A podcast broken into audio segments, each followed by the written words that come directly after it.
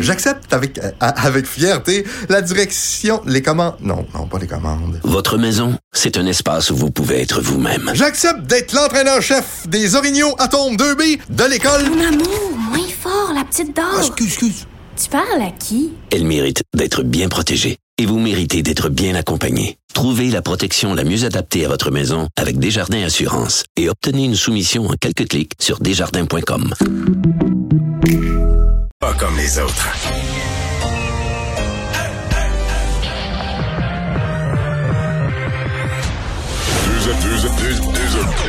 Deux animateurs cohérents, deux visions différentes. Une seule émission, pas comme les autres. Mario Dumont et Vincent Dessureau. Cube, Cube Radio. Bonjour tout le monde, bienvenue. On va euh, partager les deux heures qui viennent. On va vous résumer cette journée en actualité. Je dois dire que c'en est euh, une grosse. Vincent, bonjour. Salut.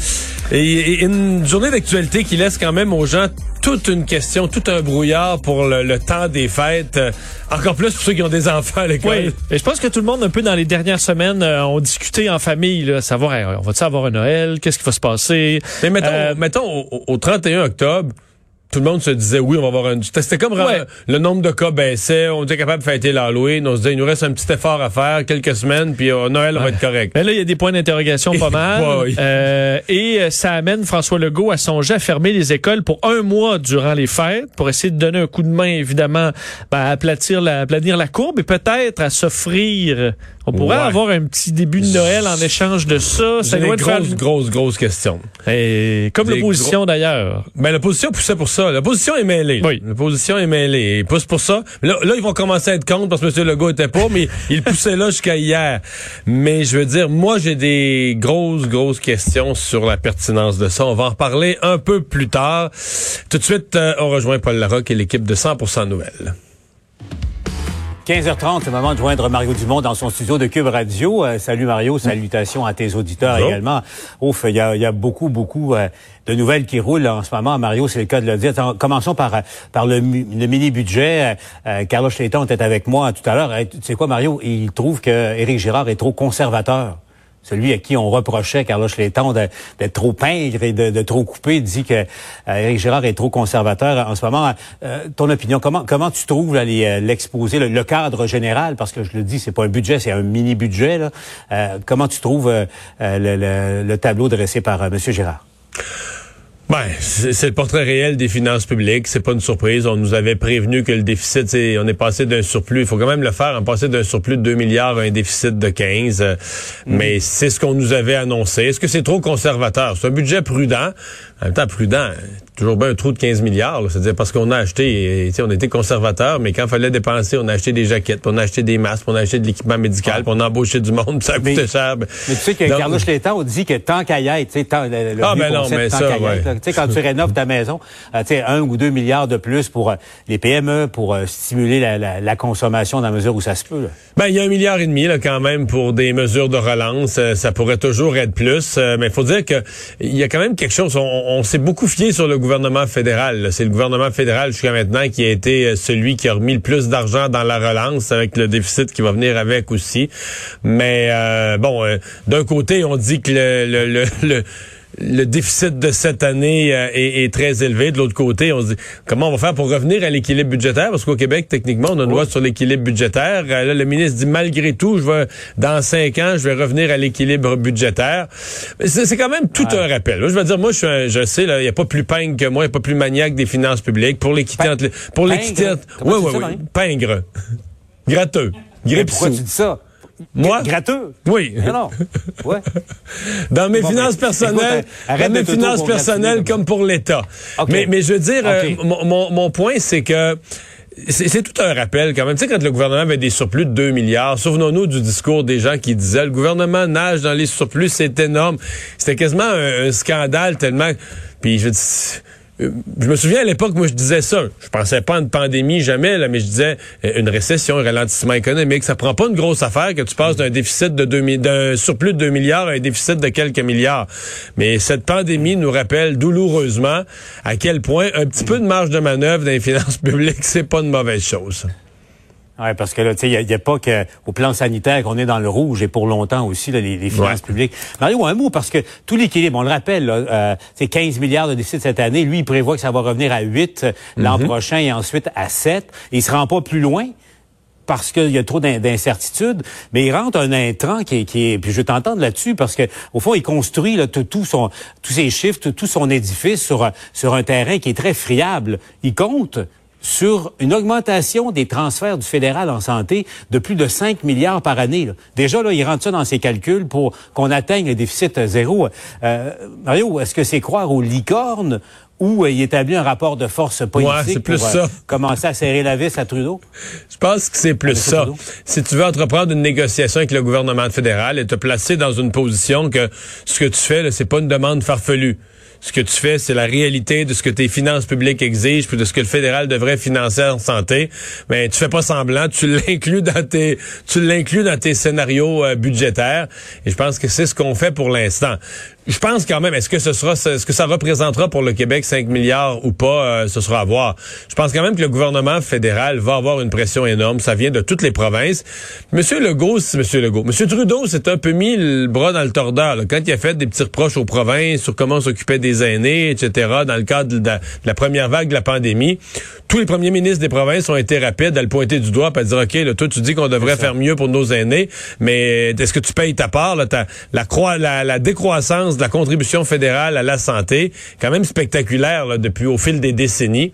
Donc là, il y a euh, M. Trudeau est interpellé. Il va avoir une obligation de résultat de son côté de contribuer, mais dans mon esprit, là, c'est autant une stratégie politique pour mettre de la pression euh, sur le fédéral qu'une réelle, qu'un réel estimé d'ordre budgétaire que d'inclure ça de cette façon-là dans le, dans le budget. Mais c'est c'est de bonne guerre. De toute façon, entre toi et moi, Paul, de faire des prix.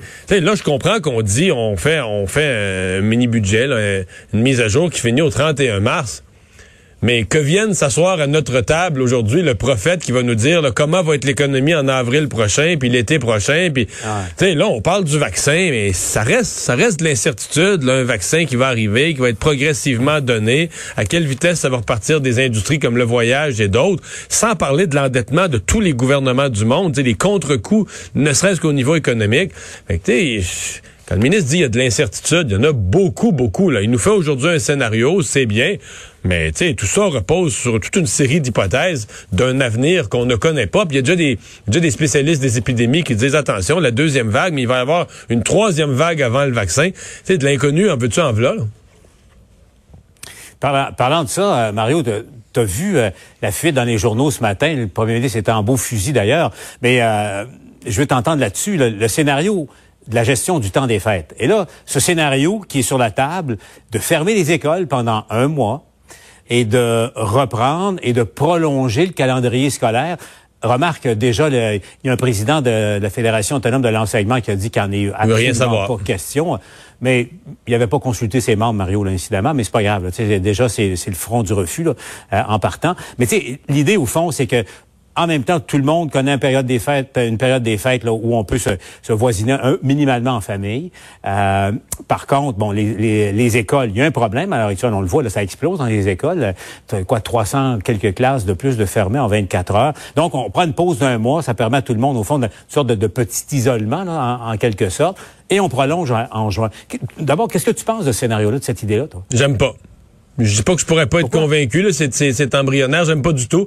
Ah, j'ai plusieurs raisons. D'abord, il euh, y, a un enjeu, là, qu'est-ce qu'on va faire avec les enfants? Là? Les enfants plus jeunes peuvent pas rester seuls à la maison.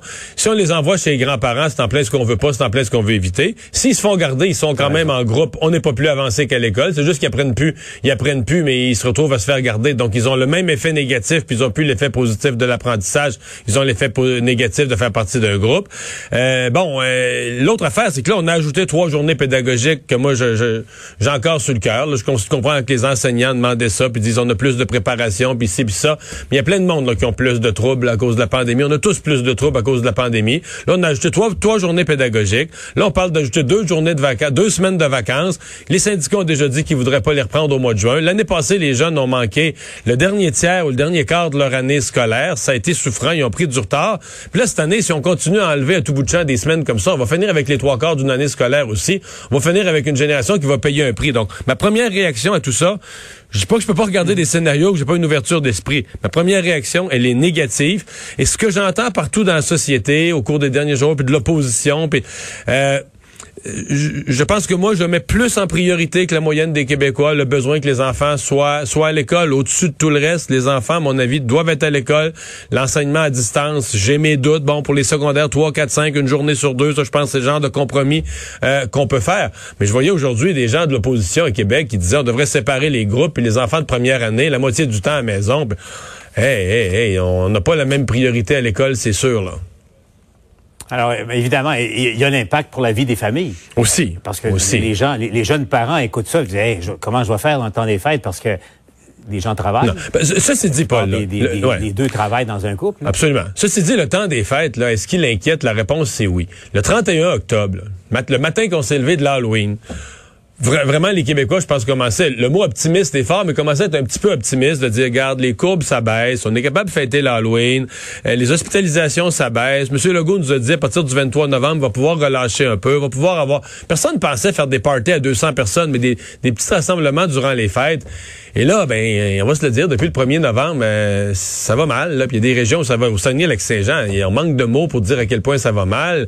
Euh, donc, les nombres de cas est parti en augmentation. Bon, ça frappe là, des résidences personnes âgées. C'est comme si la, on a une deuxième sursaut, là, un deuxième saut de la deuxième vague.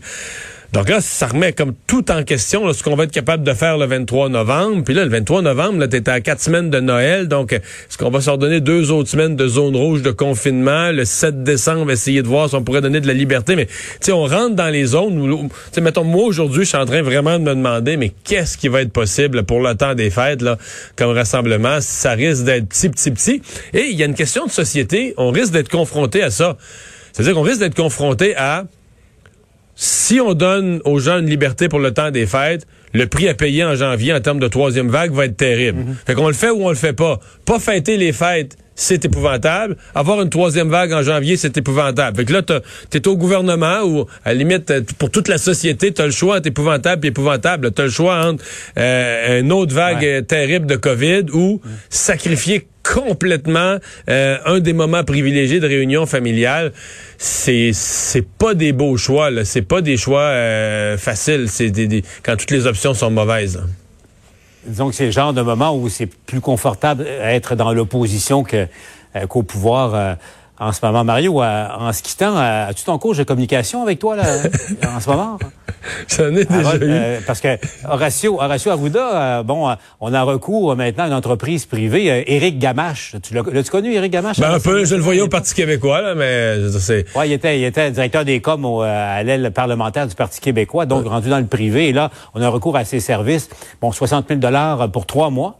20 000 par mois pour euh, euh, aider Horacio Arruda à préciser son message, à éviter, euh, bon, sais, les, petits errements qui ont peut-être valu beaucoup de problèmes pour lui et pour, et le gouvernement. Mario, est-ce que c'est un investissement qui, vaut la peine? Parce que, sans faire de blague, c'est clair que la communication, en ce moment, est plus importante que jamais, la clarté du message de la communication. D'après toi, est-ce que c'est un investissement qui est un 60 000 bien investi ou mal investi?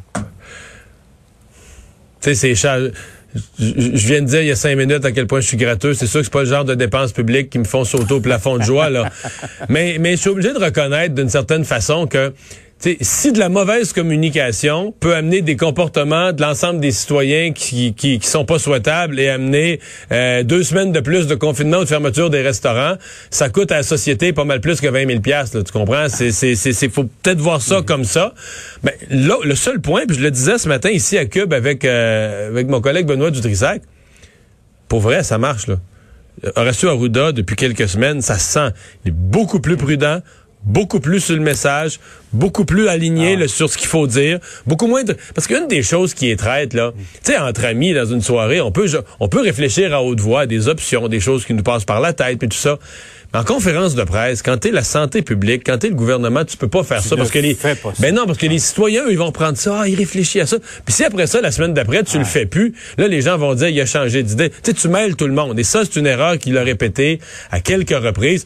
Alors moi, Autant les, les, les, les milliers de dollars m'énervent, autant pour vrai, si je fais objectivement l'analyse, je trouve que ça va mieux.